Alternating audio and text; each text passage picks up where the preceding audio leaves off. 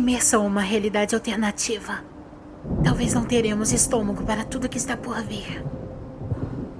Em uma ilha, um ataque desconhecido se inicia. Ao contrário do que todos imaginavam, os seres não identificados não vieram com suas naves espaciais, destruindo prédios e matando pessoas. Eles se manifestaram em humanos como hospedeiros, desenvolvendo-se aos poucos dentro da constituição biológica e os destruindo em sua fase evolutiva adulta e se proliferando cada vez mais. Desconhecendo outra alternativa, funcionários da A-Lux guiam sobreviventes a uma espécie de portal energizado, criado pelos cientistas da empresa. Eles não sabiam exatamente o que encontrariam do outro lado, já que os testes foram insuficientes. E eles só sabiam da tese da suposta salvação pela luz de uma rachadura. Porém, um pequeno grupo se ofereceu para a passagem. E a seguir se viram no mesmo lugar, mas aparentemente livre de extraterrestres. A equipe retornou, sem saber o que estava prestes a acontecer.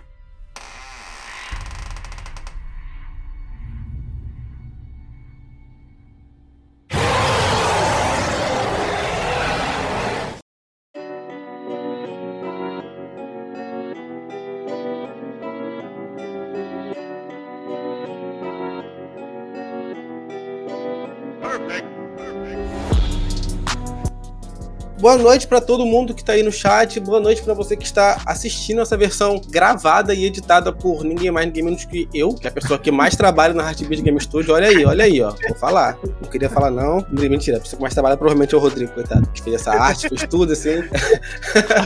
Usa. é, tipo assim, eu confesso que, que eu trabalho mais. É, eu, tra eu trabalho pra caralho. Enfim, gente, eu só queria dizer para todo mundo que tá aqui, que tá ouvindo a versão gravada, que tá aqui na, na Twitch ao vivo, assistindo a gente, pra ir lá conhecer nossos canais, entrar no, lá no nosso site. Lá tem umas coisas legais, tem nossas redes sociais, tem Instagram, tem Twitter, tem Facebook que a gente tá usando agora de vez em quando. Tem muita coisa legal, tem os jogos que a gente nós produzimos, o, tem o Hell's Door lá, tem o Echo Street, tem outros, outras coisas também que vai chegar lá daqui a pouco, em breve. Mas, gente, sem mais delongas, sem mais edição de saco, a gente tá aqui com uma galera super legal que a gente vai bater um papo hoje. A galera que tá produzindo o jogo Protocolo Eden, que a gente jogou um pouquinho, testamos. Eu vou dar uma, um espaço pra galera se apresentar primeiro, mas vamos com o pessoal de casa primeiro, né? Vamos lá, Luizinho. Presente-se você um pouquinho. Boa noite, pessoal. Tô aí mais uma vez. Para quem ainda não me conhece, meu nome é Luiz Aguiar. Sou integrante aí da, da equipe da Heartbeat. Estamos aí gravando os episódios ao vivo agora aqui na Twitch. Tá sendo uma, uma, uma jornada assim bem legal de gravar conteúdos, de conhecer uma galera muito boa, conhecer conteúdos incríveis. E dessa vez a gente trouxe os convidados aí muito bons que, que vão falar sobre um projeto que tá dando o que falar. Saiu muita coisa boa ultimamente sobre esse projeto e a gente vai estar tá falando sobre ele agora. Vamos é... lá, convidados, se apresentem-se, apresentem-se. Pode começar. Vou começar aí. Boa noite, meu nome é Felipe, só mais conhecido como do Prada. Né?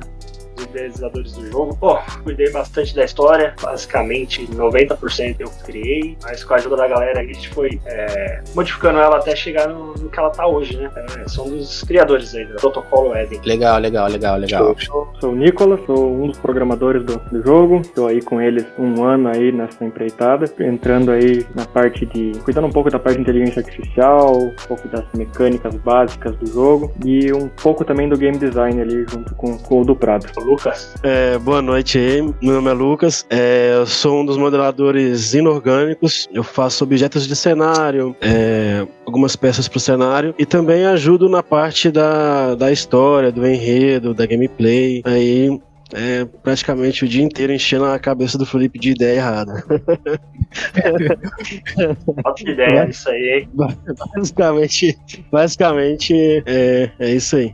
Esse, esse negócio é, é, engraçado porque a gente aqui da Heartbeat, a gente também sofre um pouco disso. A gente tá fazendo um, um, projeto, um jogo, a gente quer botar tanta coisa, mas tanta coisa no jogo que a gente fala, cara, calma, pelo amor de Deus, calma. Pois é, sabe? É, Não é assim que funcionam as coisas. É, é mais ou menos por aí. É tipo, é o que eu falo, seis e meia, sete horas da manhã manhã, pô, mano, é, e sei lá, e se a gente colocar um inseto gigante no meio da avenida, por exemplo? É, é aquela ideia que fica acompanhada. Cara, eu vou matar, mas eu vou falar assim mesmo. Por aí. É aquele esquema, eu falo, mano, anota tudo, porque não vai entrar tudo, mas a gente vai fazer a maioria das coisas. É, É sempre bom ter isso documentado, cara. Eu, a gente sempre pauta pra gente isso. Cara, vamos documentar primeiro, vamos escrever. Faz um GDD, Uhum. escreve que tudo que você tem ideia, escreve aqui. Porque aí se um dia a gente tiver, ah, o que, que a gente vai fazer? A gente pega aquele material ali, tá tudo ali bonitinho, só escolhendo, pautando direitinho. É importante Verdade. isso, importante, importante. É que eu encho o saco do Lucas, ele manda as ideias em áudio, mano, anota. Joga no bloco de notas, bota no Google Drive, faz qualquer coisa. Porque áudio, daqui a pouco eu não vou saber nem qual áudio, mas é. É. Tem É aqueles isso aí. áudios bem curtos, né? Aquelas coisas de 5 minutos, às vezes. Isso quando é cinco áudios de dois minutos, né? Às 8 horas da manhã e não compra pau. Pô, é, Sim. vou A te gente falar tem só. aquela ideia jogada que, cara, eu preciso falar agora, senão eu vou É, esquecer. velho, que ti- é tipo isso, mano. Você sou eu com bagulho, tá ligado, mano? Não tem jeito, velho. É, Cara, isso, isso é assim, normal. Uns É. 3, 4 dias atrás, aí eu acordei, era 4 horas da manhã, tá no, no ascunha do meu WhatsApp, a ideia que eu tive. Então, não tem hora. É. Só não mandei pros caras que era 4 horas da manhã também, né? Então, não queria ter também, né? De boa. É bom que nós. Cara, assim, é, eu queria também que a gente conversasse um pouquinho sobre a parte de, de enredo do, do projeto de vocês, assim, o que, que é o Protocolo Eden, é, contar um pouquinho mais sobre a, a história, quem são os personagens que a gente está controlando, o que, que tá acontecendo aí. Então, a história acontece numa ilha, é como ele falou, são duas terras, mas nessa terra, essa ilha tá sendo atacada por alienígenas. É, o ataque é. Não é aqueles ataques que você vê em filme de naves extraterrestres destruindo prédio, destruindo tudo. Não. Uhum. Ela vem como hospedeiros de pessoas. Então, o primeiro caso aconteceu na avenida principal da ilha. Um morador de rua começou a se sentir mal, tal. E do nada, É uma, uma coisa essa mesmo, né? é, uma, uma criatura rasgou a pele dele por dentro e surgiu, Uhum. atacando outras pessoas. A polícia chegou, é, matou a criatura, né? Ninguém sabia o que, que era. Tiraram de tudo quanto é jeito, até matar. Mataram. Nesse, nesse ataque, ela ainda atacou outras pessoas, matou outras e infectou. Então é aquele esquema: uma pessoa infecta nove, nove infecta 30. Então chegou numa hora que basicamente toda a ilha podia estar infectada sem que soubesse. Uhum. Foi noticiado na TV, é um canal de TV da ilha, tá? principal canal, e foi a Space Air, uma empresa é, aeronáutica, né? Que Uhum. dizer, não é aeronáutica, é espacial, que fez uma viagem espacial e acabou trazendo essa, esse parasita de, de, um alter- de, de outro planeta. Uhum. E esse parasita acabou conseguindo fugir do- dos experimentos dele e infectou Uhum. as pessoas na rua. É, porém, o, o Leonel, que é o dono da, da Space Air, ele falou Uhum. que não foi ele. Não foi, não foi na viagem espacial, não teve nada disso. Nunca é. Não foi. Só que o público. Nego até a morte. Nega até a morte. E a morte tava chegando. Tava, tava logo ali. É, a morte tá, tava ali perto. Então, é, o governo resolveu é, bloquear as principais entradas da ilha. São duas pontes, as duas pontes principais. E é aquele esquema: é ponto de controle, você tá infectado, não passa, não sai da ilha. Enquanto a gente não encontrar cura, você tá preso dentro da ilha. Porém, todo mundo sabe, quando acontece isso, a revolta do- da população é grande, né? Então, começou as revoltas do, do pessoal, começou os ataques às, aos pontos de controle e eles acabaram matando algumas pessoas. Quando tudo se acalmou, na mesma noite as pontes foram destruídas por dois mísseis. Então, Uhum. A ilha tá totalmente isolada. Quem saiu, saiu. Cara. Quem não saiu, se lasca. Só que o governo ainda mantinha é, contato com a empresa EMA, que é a principal, a empresa que fundou, basicamente, dona da ilha, né? Que Uhum. é da família do Anthony. Então ela é uma empresa farmacêutica e ela fundou a ilha. Então ela, ela manda, basicamente, ali. E alguns pesquisadores acabaram ficando lá.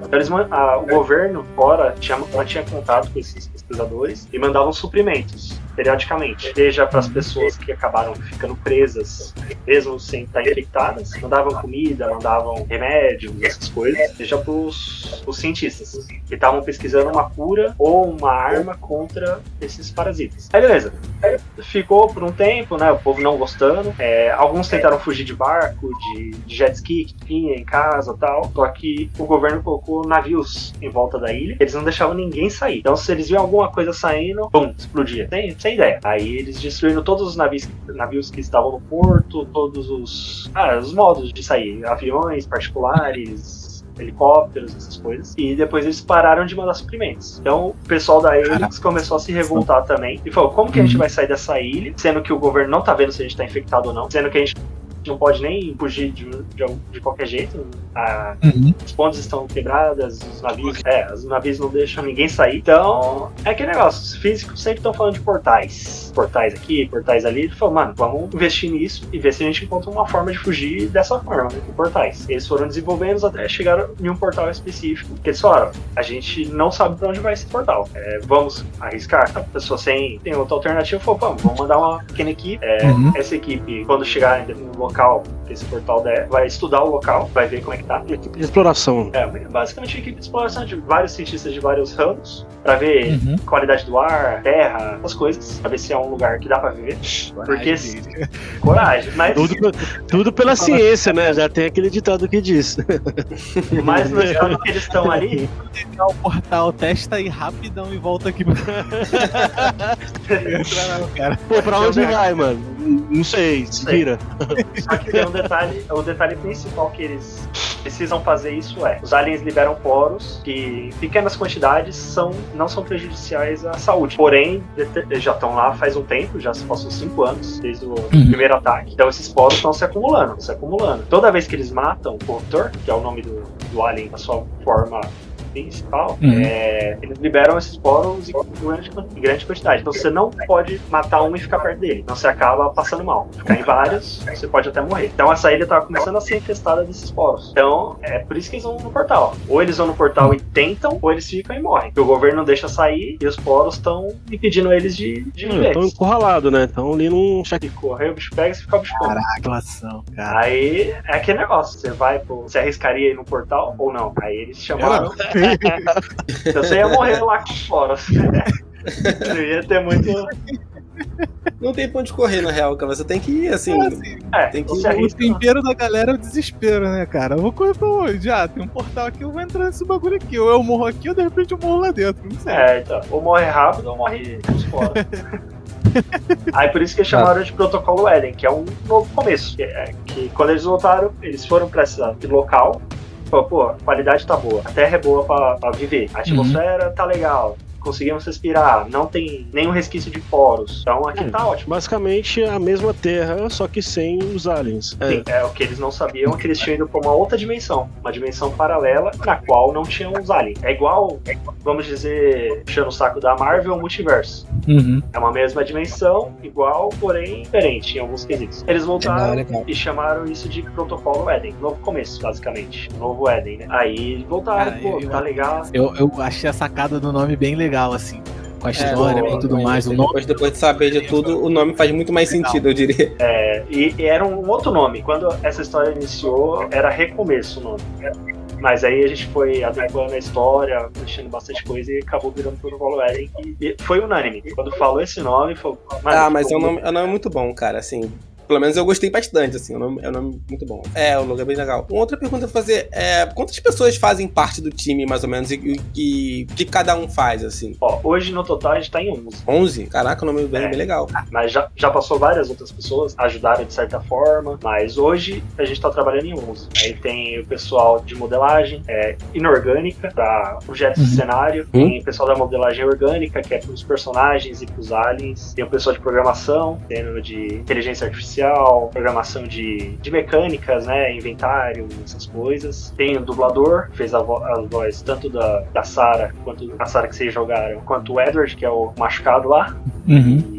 É, eu tô trabalhando mais como level designer hoje, mas se precisar modelar, eu consigo modelar alguma coisa, eu consigo ajudar todas as áreas. Faz tudo. É, faz tudo, ajuda em tudo. Não faz tudo, ajuda em tudo. Aí o cara, dá pra adiantar tal coisa? Pô, vou tentar aqui. Aí a gente tenta ajudar. Pô, vocês têm uma equipe bem legal, cara. Bem legal mesmo. 11 pessoas, assim, ajudando, eu diria que ativamente num projeto é um número bem, bem legal de se ter pra trabalhar, e, assim, e você né? trabalhando há quanto tempo nesse projeto? Cara, eu tô há uns dois anos e meio.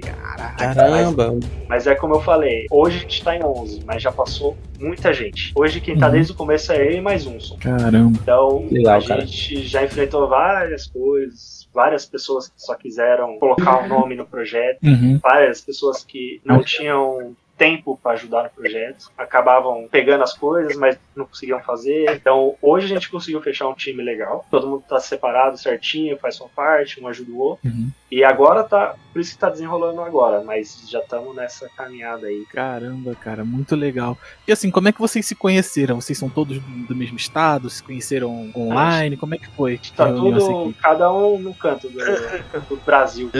Esse, esse que ele falou que o Felipe falou que tá com ele desde o começo, esse um que tá com ele desde o começo. Eu fiz um curso com ele, eu estudei com ele, é o Elimar. É, e aí ele me chamou, me chamou pro projeto e eu falei, cara, tipo, eu não tava me sentindo confiante, entendeu? Porque, tipo, o, quando eu fiz o curso com ele, ele via minhas modelagens e gostou. Uhum. Só que, tipo, eu não tinha o PC na época do curso, então isso dificultou bastante a a aprendizagem, né? Porque você tem que estar sempre produzindo e tal. Aí quando ele me chamou, eu falei, cara, eu peguei o PC agora, não dá. E aí foi. Aí passou uns meses, ele falou, mano, entra no projeto, a galera é da hora, o pessoal é, vai te ajudar também. Falei, então, então vai, então, então bora. E, e assim que eu, que eu entrei, entendeu? Eu conhecia essa galera assim, através de um, de um amigo. Aí como eles se conheceram aí, bem, eu não sei. E assim, é, tu já tinha pego algum projeto antes? Já tinha feito alguma coisa? Nem que fosse pra você, assim. Cara, sim. gostar. Então, a gente, com esse amigo meu mesmo, com o Elimar mesmo, a gente já tinha começado um projeto antes, com um outro rapaz do mesmo curso que a gente fez. Só que aí, tipo, Mas esse. relacionado É, a Games também. A gente ia fazer um jogo de corrida aqui na nossa cidade, em Belo Horizonte, entendeu? Uhum. Só que, tipo, não foi pra frente, entendeu? O cabeça do projeto, ele não, não. Ele mesmo não mostrou empenho no projeto dele, entendeu? Então, tipo, a Entendi. gente, a gente fazia as coisas e aí não, não rolou, entendeu? Já tinha feito um. Esse foi o único projeto que eu fiz, fora os, os de faculdade mesmo, que eu comecei a fazer agora. Aí foi um projetinho mobile e outro é, de PC mesmo mesmo. Mas bem simplesinho. Bacana, cara, cara, isso é muito né? legal. Oi, Eu pode falar, em falar. nenhum. Eu não trabalhei em nenhum. Esse é o primeiro e é. Cara, e tá sendo uma experiência maneira pra tu. Pois é, e Cara, o Felipe, eu- é, o Felipe é corajoso, porque várias vezes eu falei, mano, é um projeto grande, vamos começar com um projeto menor, não vamos abandonar o protocolo de forma alguma, mas tipo, sei lá, vamos capitalizar primeiro com projetinhos menores, que aí esses projetinhos menores financiam o protocolo, né? Ele, não, a gente vai fazer o protocolo. é, o, é o protocolo, tá ligado? Então, é o É protocolo. legal. Você pega um carinho ali, mas você não quer parar. Você, você não Cara, quer. Isso, isso é muito verdade, cara. Assim, isso é a coisa mais verdadeira. Assim, porque a gente também, como, como game studio, também, a gente tem o que eu posso dizer, o nosso xodózinho, que a gente sempre vai querer mexer. Foi também o nosso primeiro projeto, assim, diga-se de passagem. A gente fez o jogo, a gente fi- fizemos ele em seis meses, que era também pra, pra faculdade, um projeto. Aí a gente terminou de mexer nele, aí agora, assim, vira e mexe, falei, cara, vamos voltar a mexer nele, vamos fazer um- uma segunda fase ali, vamos botar novas mecânicas, vamos, vamos mexer nele de novo, só que a gente tá tão atarefado com tantas outras coisas que acaba que ele vai ficando, mas assim, a gente teve que abrir ele recentemente pra ver uma- umas coisas lá dentro. Aí quando eu abri ele, eu falei, caraca, cara, que vontade de voltar a mexer nisso aqui, né, cara? Que vontade de voltar a mexer nisso aqui de novo. De abrir. Não, não tem Exato, jeito. É, o primeiro projeto é, sei lá, é, é importante, eu acho. Esse, esse Não, e assim, carinho. é muito legal de, de pensar que muitas coisas aconteceram durante o período, desde que vocês começaram até os dias de hoje. E assim, é muito legal de pensar no, no- em como o projeto evoluiu, né, cara? Desde o do começo, desde tirar das ideias, desde arrumar a equipe, até lançar a demo que vocês lançaram até pouco tempo atrás. Então, assim, cara, é, é esse processo que é uma das paradas que me deixa mais feliz de ver um projeto assim como o de vocês, sabe? É, esse projeto Valeu. aí, a gente já, já teve tanto percalço nele, já perdemos o mapa inteiro, Nossa, mano. já atrás. perdemos meses de programação que a gente correu e já tava pra lançar ah, o- a, a parte da demo aí, a gente perdeu dois meses aí, tinha que correr, ficar todo dia, sem parar, ixi, mas olhando, vendo o pessoal jogar, a gente vê, pô, ficou Uhum. da hora, ficou legal, o pessoal tá gostando, tá, tá se empolgando com a história, como ficou, aí você dá, você quer continuar e, e vambora, vamos Sim. pra parte 2. A melhor, a melhor parte é esse reconhecimento da galera. A galera tá jogando e falando, pô, tá legal, não sei o que. Essa é a melhor parte, assim, pelo menos o que eu acho. Quando eu recebo um Sim. feedback legal assim, Ah, é com a melhor certeza, coisa. com certeza, com certeza. Melhor coisa. Com certeza. Cara, e uma coisa que eu acho que vocês fazem muito bem é. Eu, por exemplo, antes mesmo de, de ter escutado falar do projeto de vocês, eu faço parte de, de grupos no Facebook, é, de jogos indie, desenvolvedores e tudo mais. E aí, eventualmente, eu começava a ver publicações de jogo de vocês. Eu via as artes, eu via alguns textinhos falando ali um pouquinho da história. E, cara, isso pra mim é uma das coisas mais legais que tem né, no- durante o desenvolvimento de um jogo,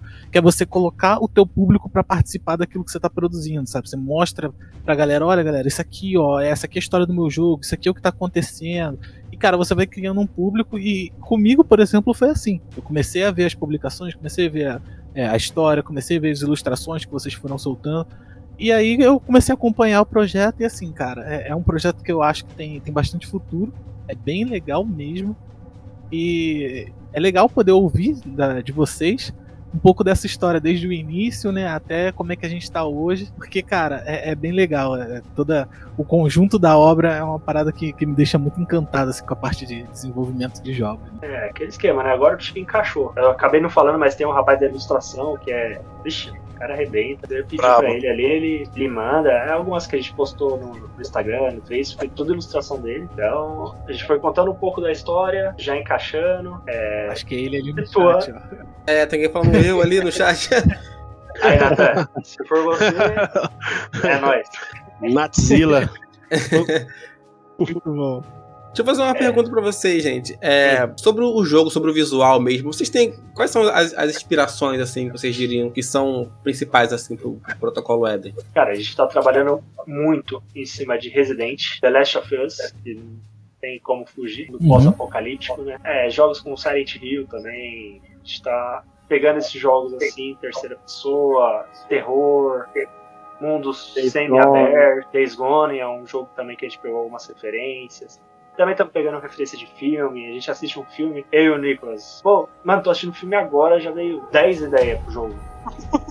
Então, não tem. A É gente tá mix. pegando as melhores partes de, de cada um e tentando implementar da melhor forma pra ficar um jogo bem completo. Legal, cara, isso é legal. Essas, essas inspirações, assim, vindo de outras mídias também são importantes, eu diria. São bem É, importantes. n- não tem como focar só em jogo, que senão você vai falar, pô, é só uma cópia do Resident. Isso, isso. Eu não quero isso, eu quero, pô, eu vi um pouquinho de tal, olha, parece tal filme ali, tal coisa. Pô, eu vi isso aí num, num livro, eu acho bem, bem legal. Não falar, ah, é uma cópia de Resident, não quero. É o Resident aí, é o The Last. Não, o protocolo Eden com referência de vários jogos, filmes, história. consegue sentir a presença ali da, da essência de cada um por trás, que a gente tá tentando, tentando trazer, assim, um pouquinho da essência de cada uma das nossas influências, eu acho, não, como o Felipe disse, não jogar na cara, falar, não, isso aqui é uma cópia, não, pra ter o gostinho ali por trás, você consegue nitidamente falar, olha, isso aqui pode ser alguma referência, alguma coisa ali, que, que tiraram ali uma ideia de tal filme, uma ideia de tal livro, uma ideia de tal jogo, então é, é ter esse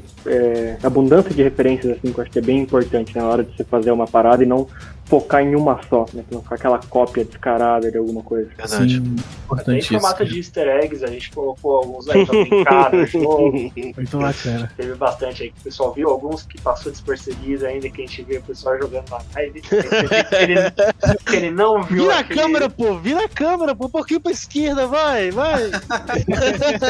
É isso. Pô, mano, não... ah, É bem- Botei o negócio ali com tanto carinho, você não viu aquele negócio que eu botei, cara. tipo a cerejinha do bolo ali pra você gostar.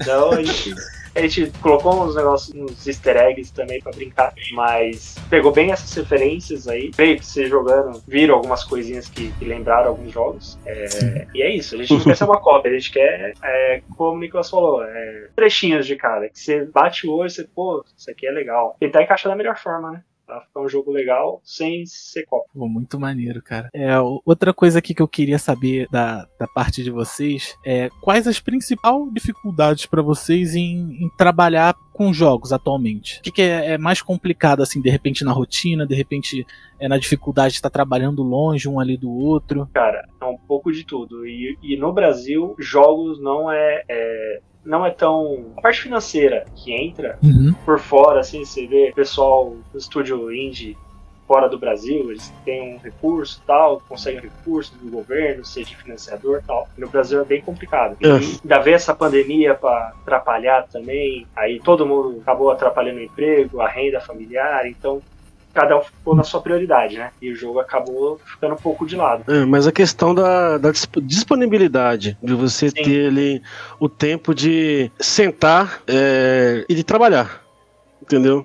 Às vezes você tem ali uma hora por dia só, entendeu? E uma hora por dia, pra você fazer um jogo do nível que a gente tá fazendo, é muito pouco, entendeu? Tipo, você começa a fazer uma modelagem e tem que parar, ah, outro dia, daqui a outro dia eu termino, entendeu?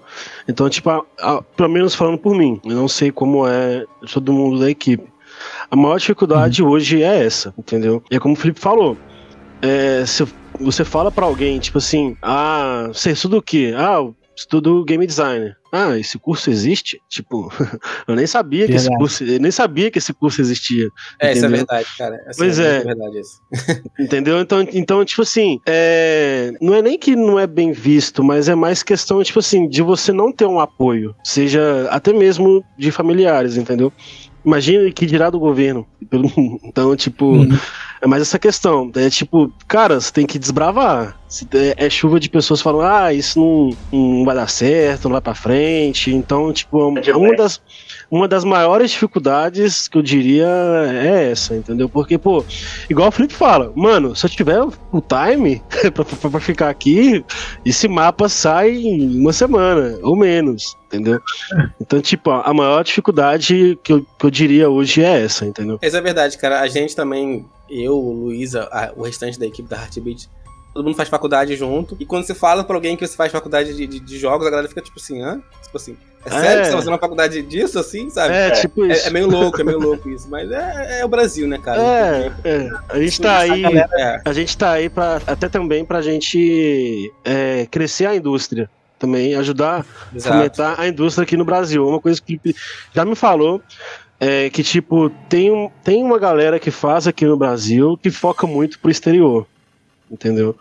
E esquece um pouco do mercado no, no Mercado próprio Brasil. é. Isso, entendeu? Então, tipo, a gente tem essa visão, né? De, tipo, a gente também tem que pensar no exterior porque é importante, mas a gente não quer, tipo, sair daqui assim, entendeu? Tipo, a gente quer valorizar a, a, esse mercado que a gente, que a gente pode ajudar a, a desenvolver, entendeu? E com um jogo que vai ser conhecido não por ser brasileiro. Ah, é uma galera. É uma galera do estúdio indie brasileiro fazendo. Não, é, é porque é um jogo bom, entendeu? Um Sim. jogo que a galera curtiu. Não porque curtiu porque é brasileiro, mas porque curtiu mesmo, entendeu? E é essa pegada. Tem uma pergunta legal ali no chat do Yokoshima19. Ele perguntou assim: qual a parte mais difícil de fazer um game desse porte? Cara, eu diria a disponibilidade, porque como não é um- a área principal de ninguém, todo mundo tem seus serviços, tem seus afazeres, é, você trabalha o dia inteiro. Você chega em casa, você quer descansar, quer ficar com a mulher, com o filho. Aí acaba deixando o jogo um pouco de lado. Então, e como isso é trabalhar no jogo é trabalhar em conjunto. Então, muitas vezes você depende de outra pessoa fazer uma parte para você poder fazer a sua. É, então, isso acaba sendo a parte mais difícil, é essa disponibilidade de, de todos. Que nem Uhum. o Lucas falou, é, se eu tivesse tempo, se eu focasse todo o dia inteiro, tipo, 8 horas por dia, se fosse, se fosse meu serviço principal esse, Uhum. estaria bem mais tranquilo. Montaria o cenário, pô, acertava tudo que precisasse. O pessoal da modelagem já conseguir modelar bem legalzinho, ter tempo pra, pra modelar, não ser, ah, chego 10 horas da noite, vou modelar, vou ficar aqui até 2 horas da manhã, mal cansado e tal. Então eu creio que essa seja a parte mais difícil. É, a- Intercalar, né? Disponibilidade. Tipo. É, pela- tu- Pode falar, pode falar. É, conseguir ter o tempo pra pra você fazer suas coisas, né? Então, eu creio que esse seja o ponto que mais seja complicado. É o que eu Uma-. A programação é difícil, é difícil. Mas se a gente pegar e estudar legal, um ou dois ajudando, pô, desenrola. Modelagem, complicado também. Fazer pra ficar bonito e tal, modelar certinho. Mas você tendo tempo, com a cabeça fria, você consegue modelar tranquilo. Então, eu creio. E também a parte de financeira, né? Porque hoje a gente, nosso trabalho principal não é esse, não é desenvolvedor de jogo, não, não é o estúdio que tá dando dinheiro pra gente. Então a gente não Uhum. pode pegar o tempo que tem aí, o restinho de tempo que a gente tem, tá se matando nisso. Então, ó, por isso que a gente tenta conversando com as pessoas, tentando ver parceiros, financiadores tal, pra gente monetizar o jogo e poder trabalhar nele legal. Essas partes de história, modelagem, eu creio que não seja a parte mais complicada de um jogo, não. É mais o tempo pra trabalhar nele. Uma, uma das coisas que eu, inclusive, tinha até anotado aqui pra, pra gente poder bater um papo sobre era justamente essa parte de como é que vocês enxergam o, o mercado nacional como, como, como um consumidor de jogos. Eu digo assim, é, o que, que vocês acham que precisa para evoluir muito mais? Eu consigo entender toda essa pegada é, das coisas que a gente vem conversando aqui agora, falando na questão de o que o desenvolvedor indie brasileiro ele tem que ser um super humano, cara, porque Sim. é como ele mesmo ele falou, cara, o, o consumidor ele quer um jogo extremamente perfeito. Ele não, não pensa, poxa, foi um jogo indie, foi um cara que tinha uma hora para fazer, um cara que trabalhava com outras coisas. Porque a realidade do desenvolvedor brasileiro é essa hoje. Assim, é ele tem um outro trabalho. E eu não falo é, só do cara que, que não tem instrução. De repente, o cara que aprendeu é, sozinho na internet. Digo, não tem um diploma propriamente dito. Assim, eu digo em geral. Muita gente não sabia nem que, que a função de um game designer, de um cara que, que faz jogos, as pessoas acham que o jogo simplesmente aparece na Play Store, no, na Steam ali, e é isso aí, sabe? E, e, no Brasil, principalmente falando de jogo indie, é uma parada muito complicada porque a gente trabalha em outros lugares, a gente é, tem que pagar nossas contas. Ao mesmo tempo, a gente tem prazo para cumprir. Então, uma das coisas, uma das grandes qualidades que o desenvolvedor brasileiro tem é a persistência, é, é chegar do trabalho, cara, depois de um dia cansativo, depois de pegar, às vezes, condução cheia, chegar e tirar um pouco do tempo que tem para poder produzir um, algum tipo de conteúdo, sabe? Uma coisa que seja legal para todo mundo e, e, que dê algum valor a, a toda aquela equipe que está envolvida com a equipe de vocês, uma equipe gigante. São pessoas que estão tirando ali é, tempo, esforço, dedicação para poder entregar um, um produto legal. E eu acho que no Brasil isso muitas vezes não é, não é valorizado como deveria. Então, assim, pensar no, num projeto como o Protocolo Eden, que tá saindo é, é, saindo demo, saindo conteúdo bacana, uma história bem trabalhada, é, com uma equipe pô, do Brasil inteiro, sabe? Uma galera que, que tá se empenhando junto para entregar uma parada legal. É uma coisa que me deixa muito feliz quando a gente fala de, de mercado indie aqui no Brasil, cara. Então, é um, uma das coisas que, que, que eu cheguei à conclusão aqui, a gente conversando, acabei anotando essa pergunta para fazer, mas a gente já meio que, que respondeu isso. O, o desenvolvedor indie, independ, o desenvolvedor indie brasileiro, cara, ele sofre muito. E para entregar o conteúdo que vocês estão trazendo aqui pra gente, é uma parada assim muito legal mesmo. Valeu. Valeu. É, você vê, eu... uma, uma outra pergunta ali também, falando sobre modelagem. Assim, ele tá perguntando se vocês podem dar algumas dicas de como começar. É, cara, começa. Fazendo. tipo, é, é, velho. É, não tem outra. Tipo, é muito. É prática, entendeu? Por exemplo, uns, uns. Um tempo atrás eu mandei mesmo uns assets que eu tinha feito pro, pro Felipe e falei, mano, olha isso. Olha que belo pedaço de. Entendeu? Então, tipo assim, você faz um objeto, você, sei lá, faz um copo, um copo, um simples copo. Você olha para ele e fala, pô, da hora, mas eu consigo fazer melhor, tá ligado? E, é. você, e você tenta fazer melhor. E quando você termina, você consegue fazer melhor. Entendeu? Então, tipo assim, é, cada, uma coisa que o Elimar também me falou uma vez que ele é fera, cara. Tipo, o Elimar, ele é sem condições, ele manja muito da, de modelagem. Então, tipo assim, uma coisa que ele me falou uma vez que ficou na minha cabeça é: cada vez que você abre o programa, seja para modelar, seja para texturizar, cada vez que você abre o programa, você aprende uma coisa nova, entendeu?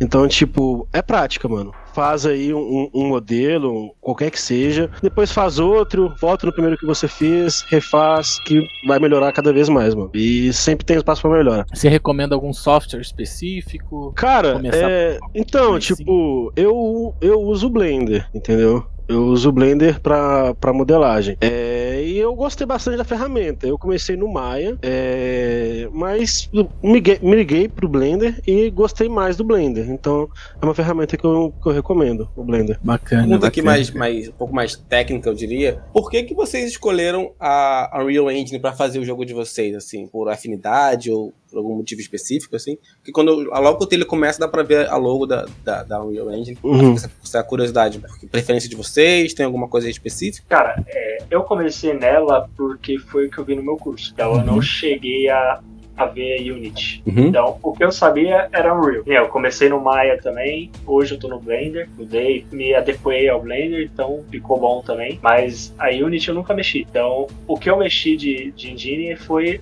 a Unreal. E sempre me atendeu no que eu precisava. Cena de programação, cena de performance, sempre gostei na Unreal, até por não ver a Unity nunca mexer.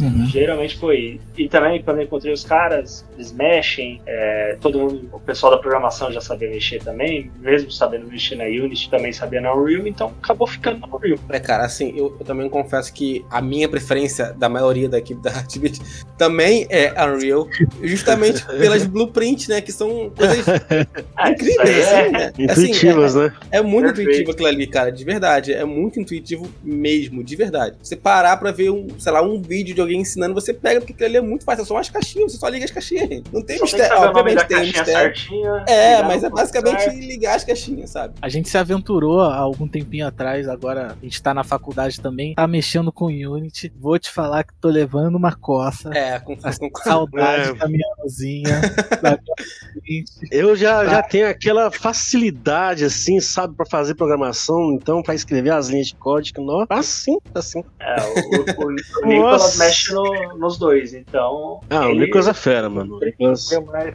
facilidade, eu acho, com a Unity. Foi com a que eu comecei a mexer foi com a Unity. Então, desde que eu comecei a estudar desenvolvimento de jogos, eu comecei a mexer, deve fazer uns seis anos, talvez, eu comecei na Unity, com a Unreal, eu comecei a mexer acho que tem uns dois anos atrás. Então, tipo, eu tenho um Oh, gap bacana. de quatro anos entre Unity e Unreal. Então, quando eu comecei a mexer com Unreal, tipo, eu me senti totalmente perdido, não fazia a menor ideia do que que era uma blueprint. É, é muito mais fácil, ela tem a sua facilidade, né? Na hora de, de mexer. Tem suas limitações, a Blueprint tem uma limitação ou outra ali que você não consegue fazer com, que você faria com o código, claro. Mas é uma Uhum. questão de costume, cara. Eu gosto muito da Unreal porque ela tem um poder muito grande em questão gráfica. Ela é uma engine extremamente poderosa, cara. Ela tem uma, essa, que a Unity come- começou a alcançar para dois anos atrás, que ela conseguiu chegar num nível ali no 3D, tá começando Uhum. a bater de frente ali com o Unreal. A Unity começou há pouco tempo também a programação visual também, tem a sua própria blueprint atualmente, nessa versão 2020, colocaram nativamente. Não consegui usar, não me adequei. Prefiro na Unity mexer com código mesmo. E na Unreal prefiro mexer com blueprint. Se botar um C++ na minha frente, eu choro, saio correndo. Então, não dá Eu certo. acho que esse primeiro contato que você falou é importante, cara, porque também a gente, nosso primeiro contato foi com o Unreal também. Então eu acho que esse primeiro contato é importante você ter um apego com aquela ferramenta. Então quando a gente viu, a gente viu o Unreal, foi, nossa, é isso, fazer jogo é isso aqui, é essas caixinhas. Aí quando a gente foi pra, pra Unity, foi tipo, nossa, tipo, é sério que é assim? Aqui? Eu quero aqui minhas também faz caixinhas de volta, né? pelo amor de Deus, eu quero as minhas caixinhas de volta. Cara, e, e assim, você aprendeu a, a mexer tanto na Unity na- quanto na Unreal estudando por conta própria, fez algum curso? Conta própria. Eu comecei por conta própria, eu comecei e fazendo cursos, assim, é, pegando tutorial no YouTube, fazendo curso da Udemy, esse tipo de coisa. Aí no ano passado, 2020, é, 2020, no começo, pensei, cara, vou me profissionalizar mesmo em, em desenvolvimento de jogos, né? Comecei a fazer faculdade. Na verdade, não cheguei nem a começar a fazer faculdade no ano passado. É, eu me matriculei, beleza, na hora, dois dias antes de começar as aulas, recebo uma notícia de que não tinha fechado turma e não ia ter o curso. Nossa. Fiquei indignado. Aí me desanimei um monte. Fiquei alguns meses ali sem encostar nisso. Falei, cara, não dá. É uma coisa que eu sempre quis fazer, que eu sempre tive essa, essa paixão, né, de, de, de mexer, de trabalhar, de fazer as coisas de verdade. Uhum. E fui me aprofundando em outros cursos um pouco mais avançados. Me matriculei em, em- em cursos focados em Unity. Eu faço um curso atualmente focado em Unity, um curso focado em Unreal Engine, fora a faculdade que eu comecei esse ano.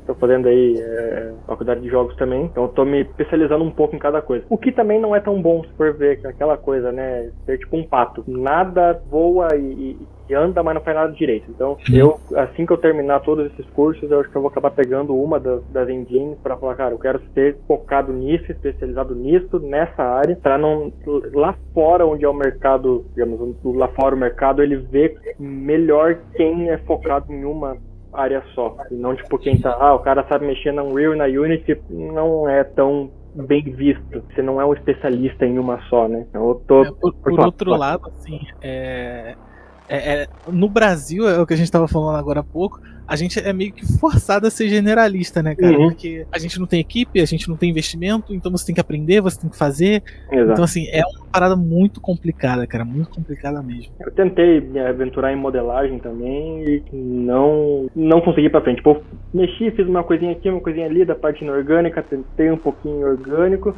mas vi que não ia ser pra mim, tá? Não dá. Melhor evitar passar vergonha pra essas coisas. modelagem, é, vou deixar é pra quem é, é o meu inverso, porque programação pra mim é uma negação, velho. Tipo, não dá. É cada um no seu quadrado e bola pra frente. É, hoje, tanto no curso que eu fiz, eu tive que aprender tudo, desde a criação da história, modelagem, level design, um pouco de programação, animação, sei um pouco de tudo, mas é o que o Nicolas falou, você sabe um pouco de tudo, então você não sabe quase nada de nada, porque sabe o básico. Então, se se ele pedir, ah, consegue fazer uma lanterna? Acender? Apagar? Acabar a bateria? Consigo. Ah, consegue modelar um banquinho? Não sei o que? Consigo. Mas se já vem com uma coisa, fazer uma programação mais específica, uhum. ó. Então, é, é o que ele falou. Lá fora, você é específico, você faz isso. Só. Você tem que ser especialista nisso. Você sabe fazer um pouco de tudo, você não é como ele falou, você não é bem visto. É bom aqui dentro, mas lá fora ah. pode ser algo que, atrapalha. Você não é especialista em nada, né? Você sabe um pouquinho de tudo. Você não sabe bastante de alguma coisa específica. Da hora, cara. Aqui é, é, esse esquema. Pouca gente, você tem que, tem que é, cruzar e fazer o gol, né? Essa divisão de equipe de vocês é legal, cara, é legal. A gente tem algo parecido também, só que a gente. Nosso pessoal é menor, eu diria, nós somos em cinco pessoas e, e é uma loucura também, cara, porque todo mundo tem que fazer um pouco de tudo. A gente acaba que. Cada um tem a sua função aqui também, né? Tipo, ah, vamos fazer tal coisa. Quando quer fazer uma coisa mais, mais específica de programação, quem faz é o Luiz.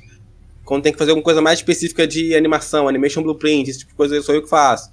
Coisas visuais, HUD, não sei o que, é o Rodrigo faz. Mas a gente acaba que meio que um vai entrando na área do outro e vai fazendo a mesma coisa junto, porque, né, tu tem que saber mexer na ferramenta e quando a pessoa, a pessoa não pode fazer aquilo ali agora, você precisa daquilo, você tem que meter a cara e tentar fazer. É. E nem que fosse com caixinhas brancas, só com sem nada visual, mas você mete a mão e faz. Ah, mas aqui a gente se vira muito assim, cara, e isso é legal também. A gente tá sempre interagindo, cada um tem a sua função, mas tem que dar, dar cara em um pouco de tudo, porque senão tu não, tu não faz nada, né? É o que vocês estão falando mesmo. E às vezes eu tenho a mania que o Lucas até briga comigo. Fala, mano, mo modela um negócio pra mim. Se ele demorar meia hora, eu já começo, já. Fala, não precisa mais não, já tô fazendo. Já manda o print fala, mano, já fiz. Aí, caramba, mano, tá dormindo. Não, não, deixa quieto. Já... Não, às vezes, velho, eu tô no meu trabalho, tá ligado? Tipo, mano, você consegue fazer, sei lá, um banco? Mano, faço, beleza, deixa eu chegar em casa. Velho, passa duas horas tá o banco, a textura, a iluminação no cenário. Não, não beleza, tá suave, já fiz. Fala, pô, mano. isso até leva uma outra pergunta aqui que eu tinha separado, que é como é que é o, fluxo de trabalho de vocês, assim, para atingir um resultado esperado. Tem alguém que faz um, é, uma reunião semanal junto com vocês? Vocês reúnem a galera para fazer um teste de qualidade? Como é que é a, a rotina da, de produção de vocês, assim? Cara, geralmente a gente tenta fazer uma reunião. Não digo por semana, a cada 15 dias. Uhum. Tento separar todas as o que preciso. Aí passo certinho e falo, ó, ó Lucas, eu preciso que você modele isso, isso e isso. Ó Nicolas, dá para programar tal coisa. E uhum. vamos mandando. Aí a gente marca uma, geralmente, pra, pra discu até discutir ideias de história, essas coisas aí, a gente sempre joga lá. A gente fala, ó, a gente tá com a ideia de fazer isso, isso e isso. Aí um, um fala a ideia, outro fala a ideia, passa as ideias tudo certinho. Ó, dá pra encaixar essa com essa tal. Então, a gente tenta fazer essas reuniões, até para separar algumas coisas, fala, ó, preciso disso aqui de dublagem, ó, preciso disso aqui de modelagem. Então, mas aí é no tempo da pessoa, né? Porque é aquilo lá, né? Às vezes a pessoa tem uma hora para fazer por, por dia. A, a outra pessoa só tem meia hora a cada dois dias, né? Trabalha, tem curso, essas coisas. Então eu tento separar e depois de um tempo a gente faz uma reunião. Aí já, já joga mais algumas ideias tal. Eu, eu sempre que posso tô mandando print, o pessoal tá sempre mandando print, mandando vídeo, uhum. grupo aqui. Ó, oh, consegui fazer isso. Aí outras pessoas, ah, por que você não mexe nisso? Por que você não faz daquele jeito? Por que você não aumenta aqui e tal? Então a gente sempre tá é, mostrando a evolução e ouvindo a opinião dos outros. A gente não falar, ah, eu vou fazer isso aqui e não tô nem aí porque vocês pensam. Então a gente é, tá sempre... Essa coisa de trabalhar em equipe é bom. é, a gente tenta fazer bem um, um negócio bem Diria que tem, sua, tem suas vantagens e suas desvantagens, assim, porque vira e mexe também aqui, falando por nós, a gente tem mais. Ó, pô, cara, você, pelo amor de Deus, ó, Olha esse pedaço de bosta que você fez aqui, pelo amor de Deus. Assim, rola isso porque é normal, é normal. A gente, a gente é amigo, a gente se conhece, a gente sabe que não vai levar pro pessoal, mas vira e mexe rola. Eu falei, cara, pelo amor de Deus, sério que você fez isso aqui? é normal, é. é normal. Mas a gente já tem muito tempo, assim, ainda mais eu, eu e o Luiz, que é, a gente tá desde o ensino médio, sei lá, então, assim, de vez em quando rola, pô, cara, na moral, você é um inútil. Olha o que você fez. cara, é pesado. Tipo assim, é, é, isso já tem uma, assim. Eu já tenho uma amizade demais. Né? Como a gente nem se conhece pessoalmente, nunca viu nem, nem ninguém da equipe. Tem, o Lucas conhece o Elimar e mais um. O Nicolas. Acho que conhece ninguém, né, Nicolas? Essa é a primeira vez que eu tô vendo a cara de vocês, assim. É, então. É, tipo isso, a primeira vez que eu vejo a, a, a cara do Felipe. A gente só ouve voz. Só, só áudio e, e, e, WhatsApp. Então, a gente nem, nem se conhece pessoalmente. Então, a gente até tenta maneirar no, nos comentários. Porque. fala. Pro, pro Lucas fala. É, não. Pro Lucas, é, a gente já já joga junto, já bate papo direto. Então a gente já se zoa já. É, amizade é, é um outro lado bom, né? De, de ter arrumado uma equipe que a galera é parceira, né? Arrumou uma é. galera pra poder jogar, arrumou um amigo pra poder conversar de vez em quando. É bom pra é, caramba. Né? É, tipo isso. Aproxima, né? Mas é isso, a gente tenta sempre ouvir todo mundo, ouvir a opinião de todo mundo e, e fazer um jogo para todos. Não é Verdade. aquele negócio, eu vou fazer isso aqui e não ligo pra sua opinião. Tá sempre ouvindo e tentando adequar. Lógico. É, tem que, tem, uma... tem, que rolar esse papo, tem que rolar esse é, papo, não adianta. Às vezes tem umas opiniões que, que não, não combina. que não combina. Aqui. É. Mas aí a gente tenta, pô, não combina agora, mas talvez ali na frente dá pra gente encaixar. Então a gente tenta sempre ouvir todo mundo e e bola pra frente aí, vamos. Vamos que o jogo tá ficando legal. Cara, o que vocês diriam, Cara... assim, como. como... Pode quer fazer pergunta, Luiz? Não, não, pode fazer, pode fazer. Que eu quero que vocês, falar de outra coisa. É, achariam como, como, sei lá, um diferencial pro jogo de vocês, de, de, tantos outros que existem por aí de, sei lá, de terceira pessoa, com um clima mais de terrorzão. O que você acha que o de vocês tem de diferente pro, pro restante do, dos jogos que estão aí no mercado, que podem futuramente ser lançado, sei lá? Cara, a gente está tentando implantar alguns modos aí que a gente já não está vendo muito em jogos atuais. É, é mais questão de co-op online e local. E não sei se vocês lembram do jogo Obscure, do Play 2 ou Play Nossa, esse jogo era muito legal, inclusive. Cada então, personagem então, fazia uma coisa específica, assim. Vai um essa... a caixa, outro era o hack, outro. Esse jogo é muito legal, inclusive. Vai ser essa mecânica do, do protocolo Ellen. São seis personagens jogáveis. Uhum. Cada um vai ter suas habilidades. Então, essa aí, a Sarah é a enfermeira. Então uhum. ela é um healer do grupo. Ela consegue ajudar as pessoas, fazer criativos, essas coisas. O Edward vai ser o hacker, então ele consegue acessar computadores, essas coisas. Vai ter o atleta que vai conseguir chegar em locais mais altos vai ter uma estamina maior que os outros, vai ter o lutador que é mais forte, então ele vai conseguir arrombar portas, borrar caixas. Isso é muito fazer... legal, cara, de verdade, de verdade. é, mas aquele, aquele esquema bem é, obscure, né? Que você troca o personagem para fazer determinada função. Seja local jogando em dois, tela dividida, seja online. E, Hum. Aí a pessoa batendo papo com amigo, jogando, pô, vamos jogar tal. Então já consegue fazer essa. É, e eu apontaria a história também como um, um diferencial também. Não assim por ser uma história muito diferente, mas por ser uma história que, tipo, a gente tá trabalhando bastante nela. Entendeu? E é igual a gente já falou, tipo, quase todo dia, velho. Surge ideia, ideias diferentes pra história. Mudamos pequenas coisinhas, incrementando os outros. Então, assim, é algo que a gente tem dado bastante atenção e carinho também, entendeu? Então, eu, eu apontaria também, além disso que o Felipe falou, também a história como um, um- um diferencial, uma história bem, bem bacana que a gente tá, tá pensando. Tá fazendo uma história bem, bem envolvente, né? A gente tá- É, Todos os personagens têm bem trabalhada. Não é aqueles personagens. A gente tá tentando fazer não personagens rasos. Ah, vou ali fazer tal coisa. Não. Ele tem um motivo pra estar ali, tem um motivo pra ser desse jeito. Ele. pra agir de tal forma. É, Então a gente tá tentando trabalhar também bem, bem a história. Várias nuances, várias reviravoltas na história. bem interessantes. Bem interessantes. Que a gente se controla pra não contar. Nossa! não tem jeito.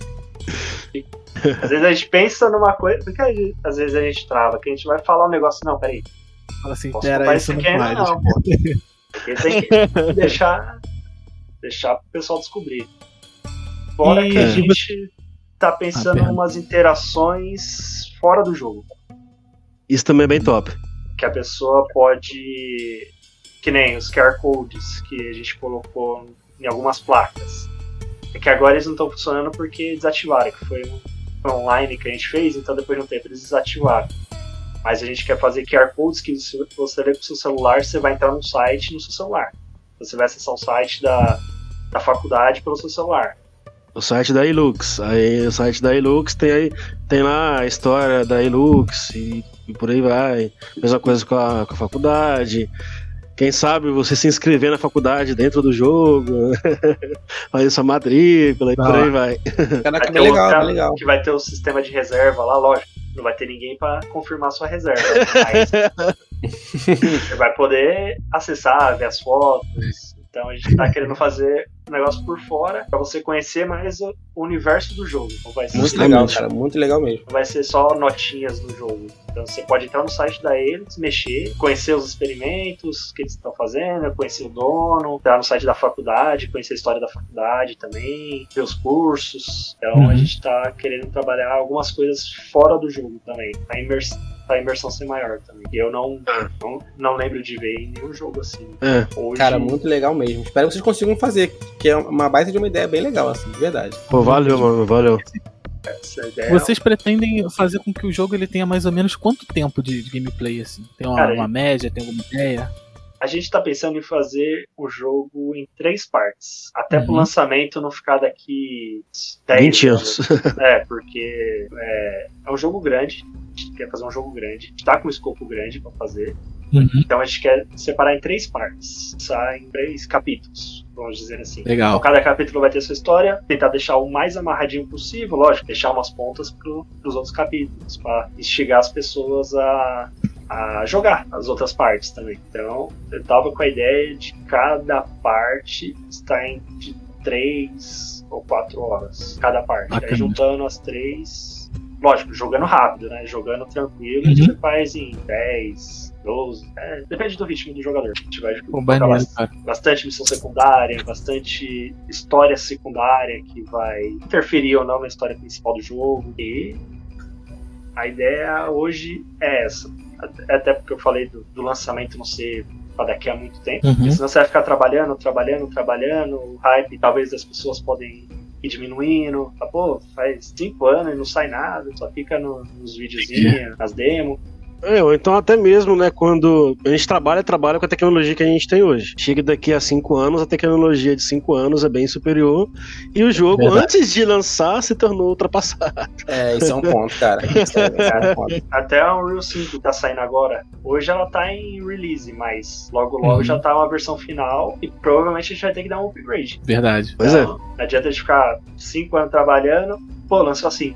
E agora? Ah, vamos passar pra 5. Não vai bater tudo certinho igual tava, não. Tem bastante coisa que vai ter que ficar mexendo. Então a gente quer trabalhar no menor tempo e Uhum. lançar, já, já lançar. O pessoal curtiu e tal, já ouviu o feedback de todo mundo, viu o que a gente pode melhorar, viu o que a gente pode tirar, dependendo do. Pô, o pessoal não gostou disso aqui, talvez dê pra gente. Ou, talvez não tirar, talvez adequar. Pô, o pessoal Uhum. gostou bastante disso aqui, vamos focar nisso aqui e tal. Então, essa é uma ideia que a gente tem, passar em partes. Três partes. É, agora sim, a, a pergunta que eu queria fazer a- agora há pouco, na verdade, é, é falando um pouco sobre a demo, né?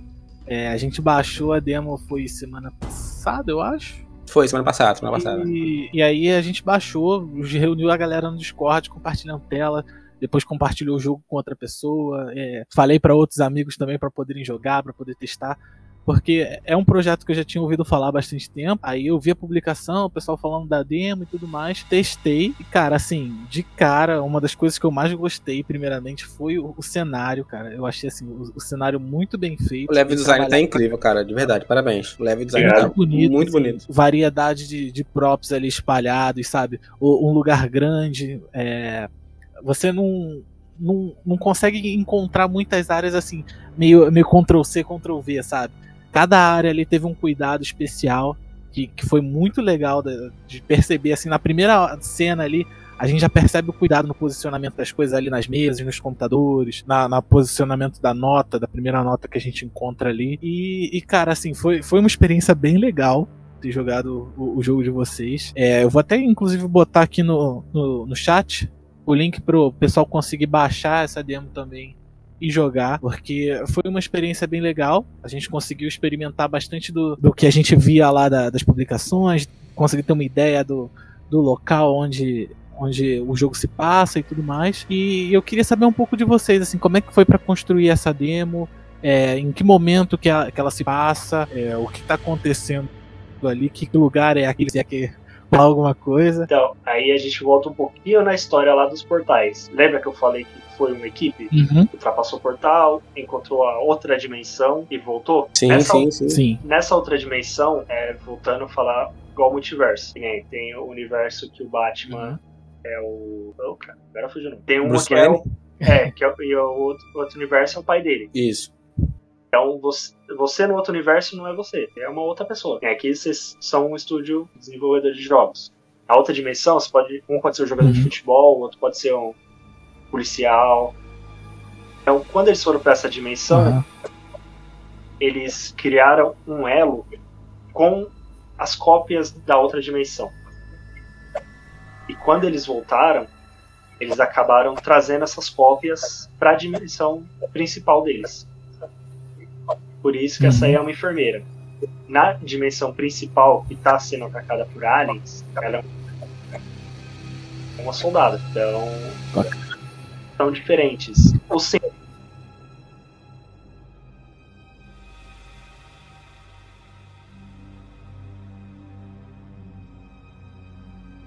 cientistas. Então, eles Eles estavam num lugar e do nada eles estão em outro. simplesmente sumiram. Isso.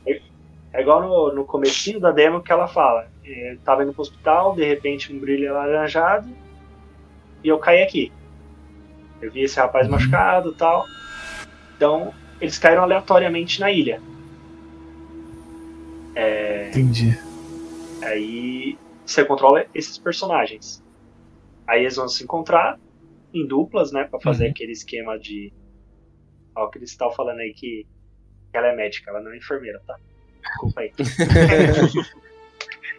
É, Então você vai controlar esses personagens que não sabem onde estão, não sabem o que estão acontecendo, simplesmente acordaram em um local desconhecido e eles têm que descobrir o que está acontecendo e esse elo entre deles com os cientistas vai chegar numa hora que vai ser mortal. Então, se você Uhum. morrer, sua cópia vai morrer também. Se você cortar o braço agora, daqui um tempinho, sua cópia vai ter um corte no braço. Simplesmente do nada.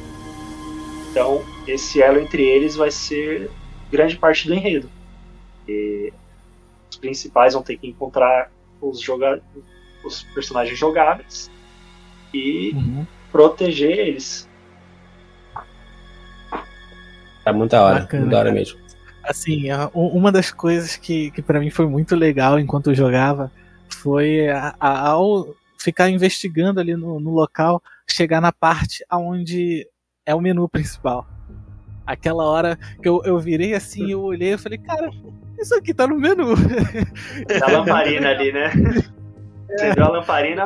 Caramba! eu conheço Eu esse vi a lugar. lamparina, eu falei, caraca, tô reconhecendo isso aqui. Aí depois que a gente lembrou, não, isso é do menu, pô, que legal. Cara, muito maneiro. É, isso É, foi legal. Foi, foi uma reação da galera que tava. A gente tava assistindo o Luiz jogar no Discord, ele transmitiu a tela. Aí tava batendo papo e tal. Aí quando ele passou, a gente, caraca, esse lugar é. Esse lugar é estranho, assim. Aí depois que quando acendeu, eu falei, pô, esse é o menu, cara. É o menu do jogo. É, a, gente, a gente ia fazer um outro corredor aleatório, na mesma faculdade. Aí a gente pensou, mano, vamos usar esse pedaço aqui, ficou legal, ficou bonito, ficou a janela batendo trovão, ficou a lamparina brilhando e tal. Vamos manter aqui. A gente pegou, é aqui, aqui é o menu e quem conhecer vai, vai lembrar. Bem Cara, legal, cara. Bem legal mesmo. Uma outra coisa que, que eu não sei se foi é, assim proposital é a questão da lanterna, porque eu, eu, teoricamente eu não tenho controle sobre é, a bateria da lanterna. Eu não sabia se estava acabando, se, se ainda tinha bastante, então eu ficava constantemente. Eu ligava, aí eu olhava para onde eu queria ir, falava, eu vou passar e não vou olhar para trás para ver se o capeta tá atrás de mim. Aí eu desligava, passava rapidinho, sabe? Com medo de, de acabar assim. É, Porque- isso é legal porque que depende muito dos jogadores. Ele já viu Aham. pessoa que ligou a lanterna e foi embora. Aí acabou a bateria simplesmente do nada. Então, No início, eu ainda cheguei a gastar mais lanterna, assim. Ah, pô, tô aqui e tal. O carinha tá ali machucado, choramingando e tudo. Aí tô aqui com a lanterninha revistando os lugares e tudo mais. Só que, quando você chega em determinado ponto e, tipo, sei lá, umas cadeiras se mexem, umas paradas acontecem, eu fiquei assim. Tá bom, eu vou guardar essa pilhazinha aqui só de zoeira. Porque eu quero ver o que, que vai acontecer. E aí eu fui investigando mas- meio que assim.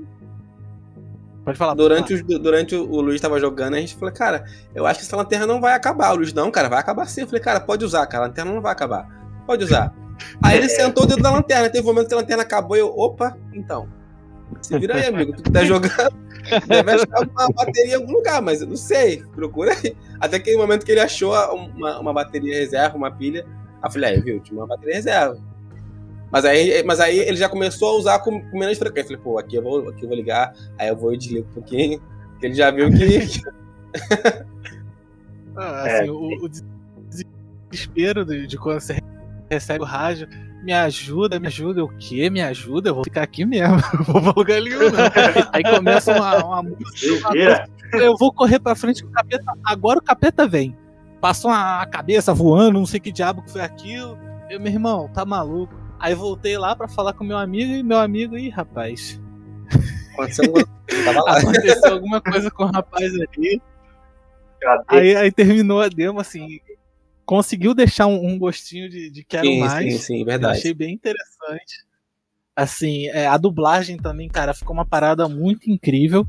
Eu cheguei até a perguntar pra vocês ah, antes da, da entrevista, falei assim, cara, vocês chegaram a pagar alguém pra poder fazer a dublagem, foram vocês mesmos que fizeram, porque, cara, ficou muito bom, bem legal bem legal mesmo. Muito legal. Tá até aí no, no Assim, chat é aí. uma parada que é um diferencial até no trailer, né? Tu assiste assim, caraca, que maneiro isso aqui, hein? É, dá, uma, Muito bem feito. dá um diferencial bem legal, né? Você, se ouvir a pessoa transmitindo a, a emoção do que tá sentindo ali, é. Tem jeito. imagino que tenha sido uma sensação muito maneira pra vocês, assim, de, de conseguir receber esses feedbacks da galera, porque a gente às vezes está produzindo alguma coisa E aí na hora de jogar na internet, eu pelo menos eu fico meio com, com o pé atrás, porque cara, na internet a galera não perdoa. Vai em cima. Então se tiver qualquer coisinha, qualquer vírgulazinha fora do lugar, o cara vai falar que teu projeto é horrível, que não sei o que, que blá blá blá. Esse lance que tá passando ali agora na, na live, é, mostrando a pilha, Duramar. Pô, assim, cara, são, são os pequenos detalhes que você fica olhando.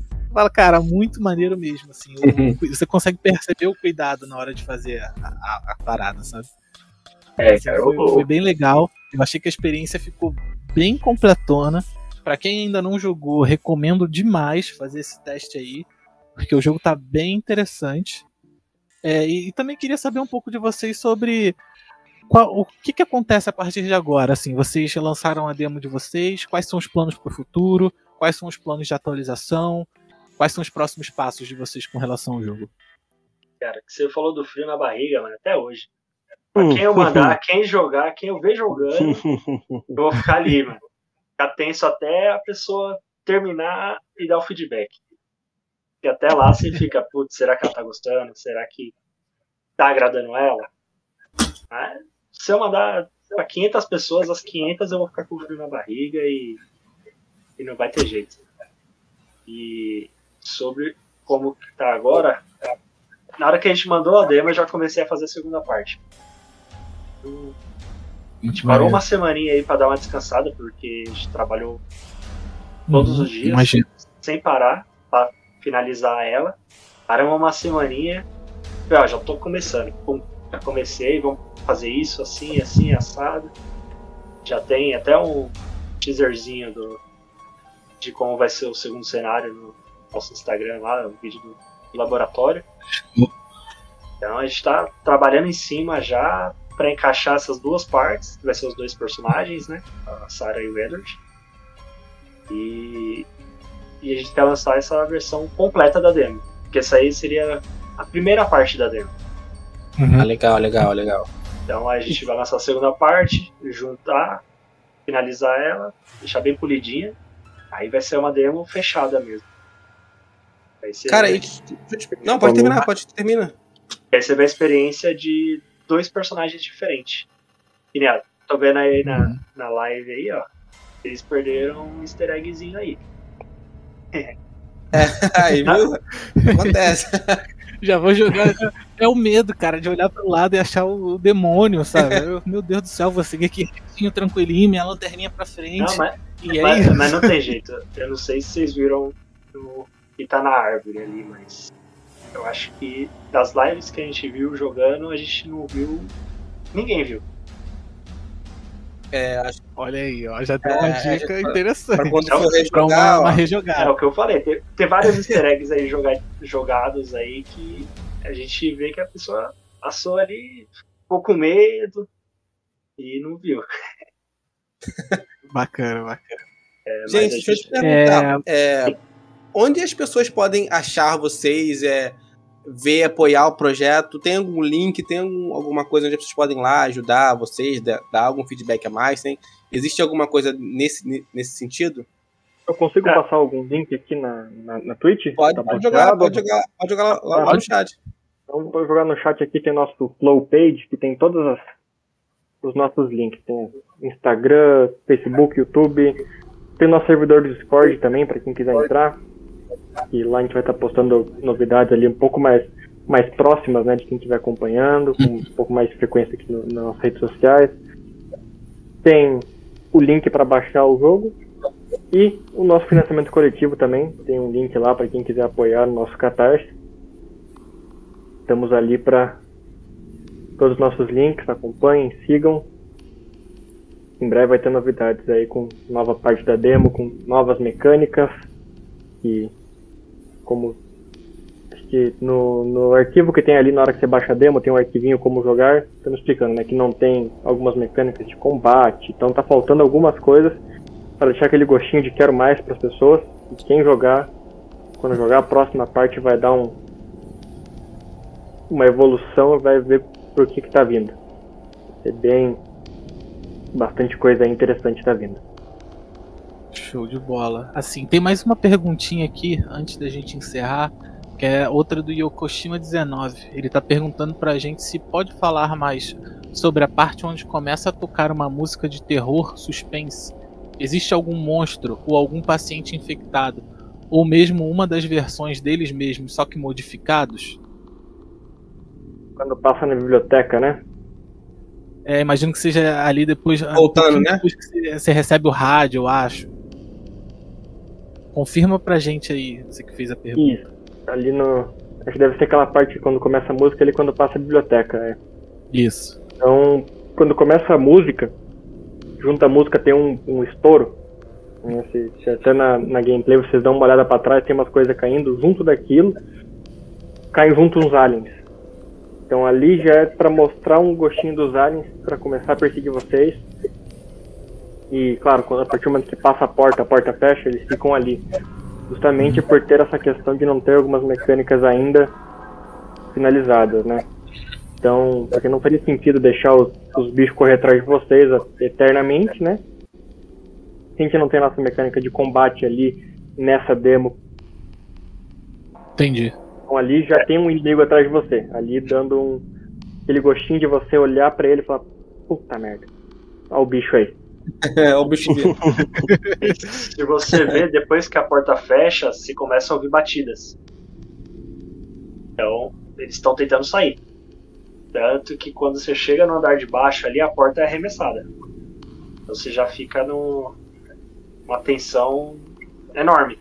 Você quer ver o que aconteceu com o Edward, tem umas criaturas te perseguindo, você não sabe o que é. Então foi bem essa pegada aí de deixar o jogador meio desesperado. Correr sem olhar pra trás. Mano, tem que sair É, correndo. funcionou. Funcionou, porque a gente tava desesperado no Discord, assim. É. Funcionou. Real. Quando fez o barulho, eu, meu Deus, finalmente o demônio chegou, eu saí correndo. Eu falei, mas, pô, mas peraí, deixa eu dar uma olhadinha no demônio. Eu virava pra trás. Eu não tô vendo, ele vai me pegar, corre. Cara, eu confesso que, tipo assim, é, a parte. Essa parte, até eu assustei. Pra ser bem sincero. Eu- Porque, tipo assim, eu não mexi muito. É tipo, o Felipe fala assim, ô Lucas, modela isso pra mim. Eu modelo, envio pro Felipe, ele monta no cenário. Entendeu? Então, tipo assim, o som. é, eu, eu, eu que procurei e mandei pro Felipe, o som do vidro quebrando. Eu conhecia o som, eu sabia aonde o som ia entrar.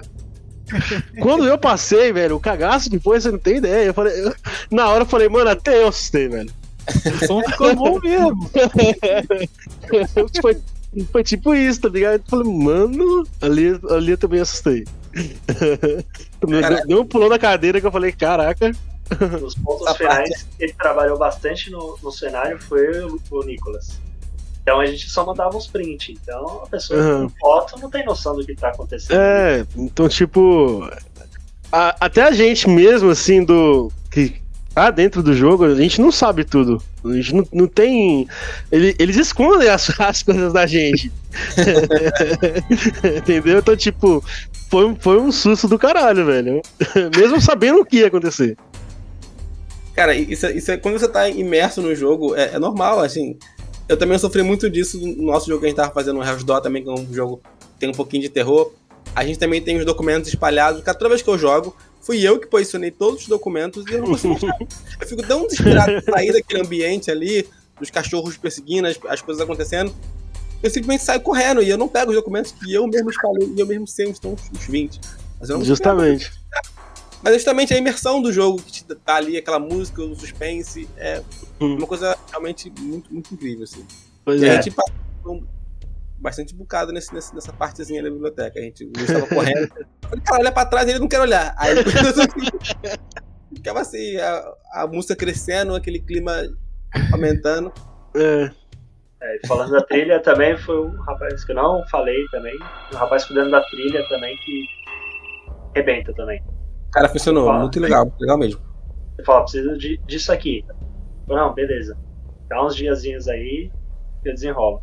Então ele fez toda a trilha ambiente quando a parte tá calma.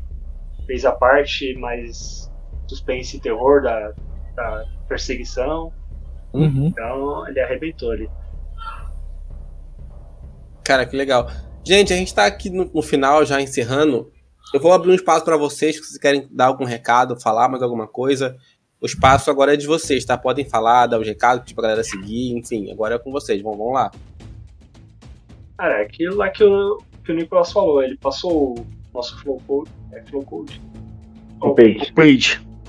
Então, siga a gente lá na- nas redes sociais, Instagram, Facebook, a gente tá sempre postando algumas coisas. Agora deu uma parada porque a gente tá dando uma limpada na programação pra gente continuar a segunda parte. A gente deu uma parada de, de atualizações, mas logo logo vai, vai voltar. Nosso canal do Discord, se quiser trocar ideia com a gente aí, é só a gente marcar um horário, se quiser conversar, a gente conversa, mostra algumas coisas também, posta um paper, posta print do jogo, vídeo. E nosso financiamento coletivo lá tem uns brindes bem legais, tem até de você virar um personagem do jogo, colocou. Então dependendo do valor que você ajudar, você pode virar um personagem do jogo Legal, legal, bem legal. você vai aparecer ali e tal. Então, está com brindes bem legais. Trilha sonora, wallpapers, acesso às demos antecipadamente. Então é isso. Siga a gente lá e vai ter novidade logo logo. A gente tá trabalhando bastante aí para mais rápido possível sair bastante novidade aí da, da segunda parte da demo. E agradecer aí vocês do, do Hashbit Game Studio também por essa oportunidade aí de de estar nos dando esse espaço, né? Que é muito importante pra gente. Motiva pra caralho. Vocês não, não tem ideia, tipo, do quão bom é pra gente ter esse reconhecimento, esse espaço pra gente tá, tá mostrando mais do nosso trabalho, entendeu? Os elogios, isso assim, incentiva, incentiva muito, entendeu? Então, agradecer, agradecer muito, Luiz, agradecer o Ian, não sei mais quem quem faz parte aí do projeto de vocês, mas agradecer cada um de vocês, cara, e realmente, brigadão aí por, por essa oportunidade. Cara, eu também Nossa, queria cara, que- agradecer pra vocês, assim, é, foi muito bom a gente conseguir ter marcado esse bate-papo, assim, foi muito legal poder conhecer um pouco mais do, do projeto de vocês. É, eu acho que para nós, desenvolvedores indie, a gente tem mais é que se apoiar mesmo, tem que levantar o projeto uns dos outros, principalmente quando é um projeto de qualidade que nenhum de vocês. É, eu consigo ver bastante futuro no- em todas as ideias que vocês estão tendo, é, no, no futuro do projeto. Torço de coração para que tudo dê certo. E é isso aí, cara. Tamo junto. E espero que o, projeto de vocês alcance voos cada vez mais altos. Valeu mesmo. Valeu, mano. Obrigadão. Muito obrigado. Gente, é isso. O, o, o link pra você poder jogar o protocolo Eden vai estar também no, no, no feed. Caso você queira jogar e tá ouvindo a versão editada do podcast, vai estar lá no, no- na descrição do podcast, vai estar lá o link pra você jogar. Vai estar as páginas deles também. Qualquer coisa, vai lá, dá um, um gostei lá na- nas, nas, nas páginas, seja no Instagram, no Facebook, enfim. Gente, muito obrigado por você que ouviu até aqui esse podcast. Muito obrigado mesmo, de verdade, a todo mundo que tá aqui ainda, que pessoas que vão assistir ainda na versão editada desse podcast. Que, inclusive, gente, eu não sei quando isso vai sair. Eu tenho dois podcasts pra editar ainda, mas vai sair. E assim que sair, eu, eu falo pro Luiz avisar vocês. Vai estar lá no, no Spotify, vai estar no Deezer, vai estar no Google Podcast, vai estar tudo é lugar. Só procura lá por Hutcast, esse é o episódio 7. E, gente, muito obrigado mesmo por vocês terem participado do, do, do- do projeto aqui nosso também. É uma honra também a nossa trazer o jogo de vocês pra cá, é um jogo muito legal. A gente passou mais. Acho que foi uma horinha e pouco a gente passou no Discord jo- jogando, conversando sobre o projeto de vocês. Muito divertido, desejo muito sucesso pra vocês, de verdade, sucesso de verdade mesmo. Gente, é isso. Obrigado por mais um episódio e até mais, gente. Até. Obrigadão. Até não sei quando. Até. Valeu, gente.